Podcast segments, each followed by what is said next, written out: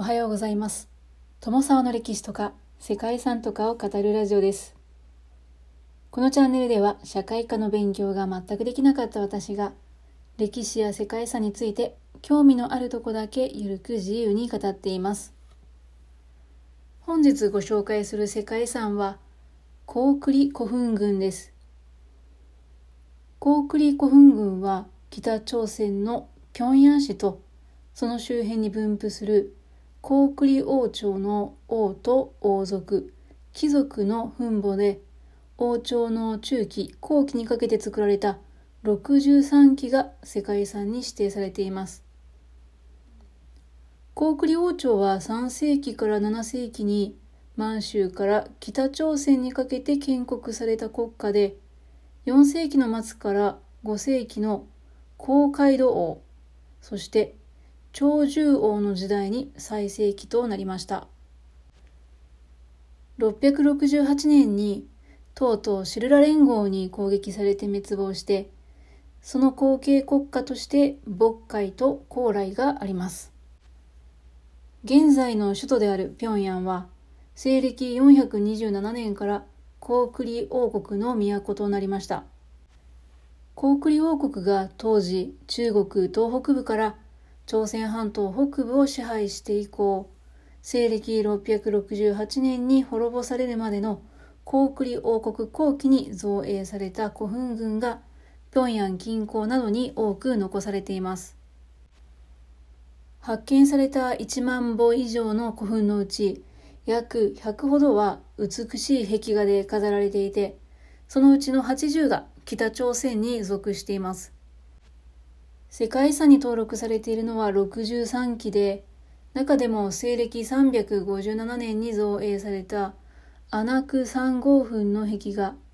母婦人像などに代表される美しい壁画が数多く残されていて、それは今でも直接見ることができるそうです。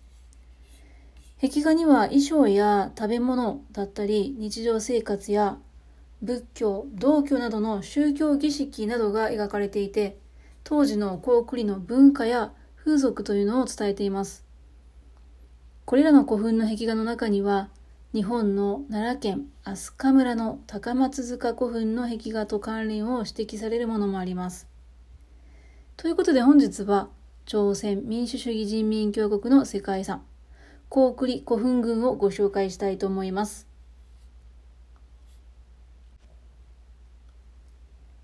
この番組は、コーヒー沼で泥遊び、パーソナリティ翔平さんを応援しています。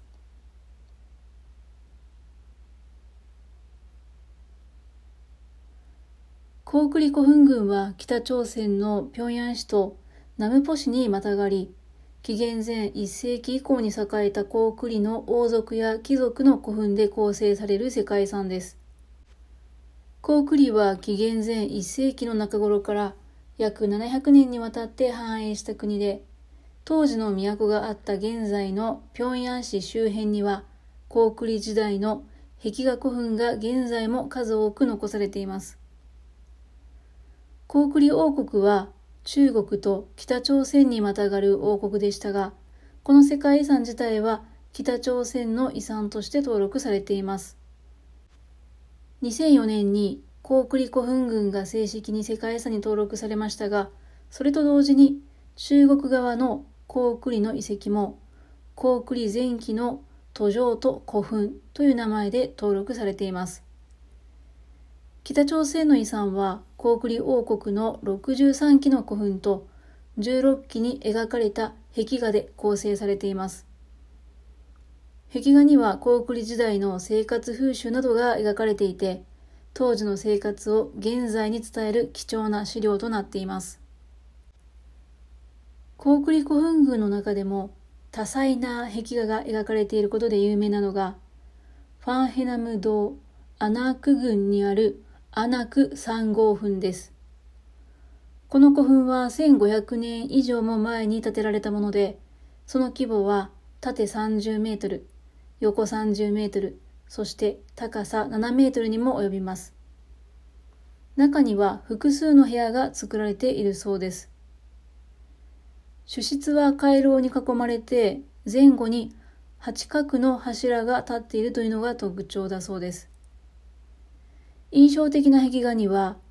母婦人像と当時の暮らしぶりを垣間見ることができる台所の様子が描かれたものがあります。母主婦人は丁寧に描かれていて、その描写や規模などが優れていると高い評価も受けています。また、農耕が発展していたことを象徴とする引き車や騎馬戦が盛んであったことを示す馬と武器の絵など、高句麗の人々の当時の豊かな生活を表す壁画など、価値の高いものが残されています。アナク3号分最大の壁画として知られている出行行列の図には、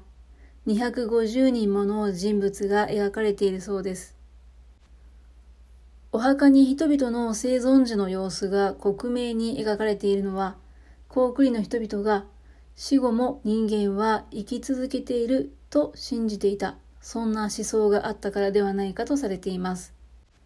アナク3号墳の壁画は国宝にも指定されているそうです。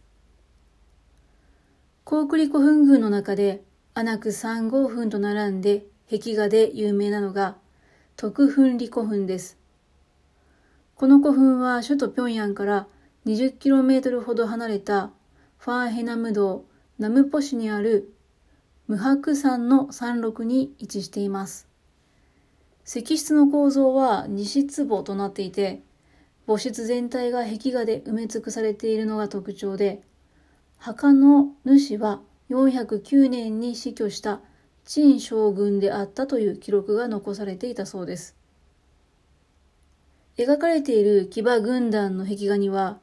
兵士はもちろん馬までが甲冑をかぶっている姿が描かれていて、当時の高句麗が強大な軍事力を持って勢力を広めていったということを物語っています。また日本でも行われていたやぶさめの原型のような競技を楽しんでいるそんな描写もあったそうです。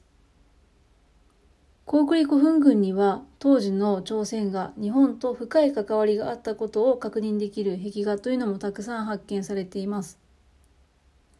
高句麗という国の当時の文化レベルの高さや生活水準の豊かさを証明するのがこの壁画と言えるのかもしれません。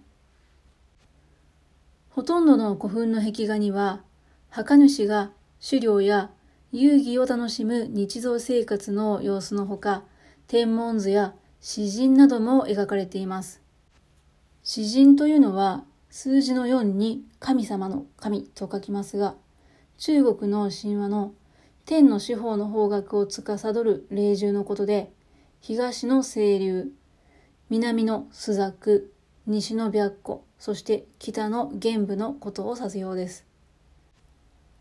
高句麗時代の文化を確認できる貴重な資料として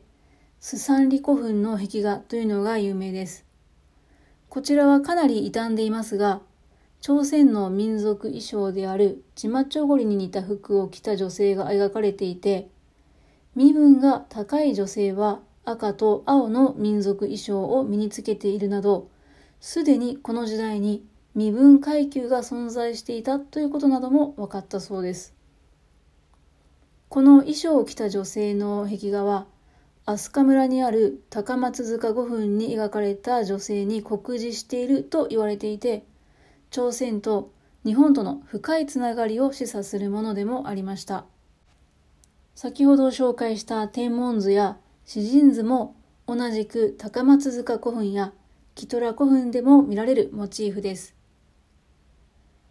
高句麗古墳群からは優れた設計技術を用いた両母群や当時の文化や風俗を物語る貴重な遺構や文物が数多く見つかりました。アジアの歴史としても意義深い史跡ではあるんですけれども、世界遺産に登録されるまでには、それなりの苦労もあったそうです。もともとは2003年に世界遺産に登録されるはずだったんですけれども、当時中国が北朝鮮単独での世界遺産登録を反対したことから登録が見送られたそうですね。結局翌年の2004年に中国の古代高句麗王国の首都都古墳群、そして北朝鮮の高句麗古墳群として、共に世界遺産に登録されることとなりました。この世界遺産の登録には、日本人画家の平山郁夫氏がユネスコ親善大使として北朝鮮に渡って高く評価していた高句麗古墳群の壁画の魅力というのをユネスコに訴えたという影の努力もあったなんていうふうにも言われているそうです。日本の歴史とも関連の深い遺跡であるだけに、この世界遺産を通して日本にある古墳にも注目が集まるといいなというふうに思ったりもしますね。ということで本日は北朝鮮にあります世界遺産、高句麗古墳群をご紹介しました。最後までお聴きいただきましてありがとうございます。では皆様本日も素敵な一日をお過ごしくださいね。友沢でした。